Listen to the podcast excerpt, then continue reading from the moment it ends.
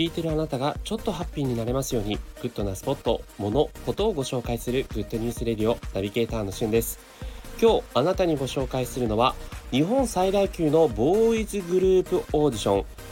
プロデュース101ジャパンシーズン2が始まりますというニュースをお伝えいたします。プロデュース101ジャパンというこのボーイズグループオーディション。シーズン1で生まれたグループが JO1 という11人のボーイズグループです。えー、JO1 といえばね、デビューシングルそしてセカンドシングルともにオリコン1位を取るなど、まあ、デビューしたてでも大活躍するボーイズグループが生まれているんですが、まあ、若干ちょっとデビューしたね時期がコロナとかぶっているということもあってまだまだご存知のない方もいらっしゃると思うんですが中高生をはじめとして一部の人たちには絶大なる人気を誇っているボーイズグループです。このプロデュース101自体ですね、もともとは韓国で行われたオーディション番組をそのままの形で日本に導入したということで、MC を務められたのも、アサヤンというね、オーディション番組、まあ、私の世代の人はよくご存知だと思うんですが、アサヤンで MC を務めていたナインティナインが務めているなど、吉本興業がバックアップをして、そして全面協力として、えー、ソフトバンクが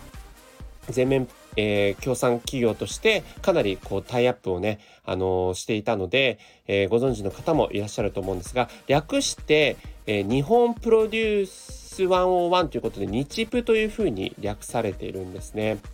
で生まれたグループ JO1 の活躍も今目覚ましいところがあるんですが早くもですねシーズン2という形で新しくオーディションが始まります。え今回のオーディションは義務教育を卒業している15歳から27歳の男性の方であればどなたも応募できるということでダンス、えー、ボーカルラップという3つの部門において自分の得意な領域2つを選んでいただいて写真そして動画を送るという形で第一次選考が行われます。そしてその一次選考を通過した人のみ合宿が行われるという形になっていてウェブそれから SNS をはじめさまざまなメディアミックスという形で展開されるというこれまたですね日本最大級のボーイズオーディションになる見込みがあります。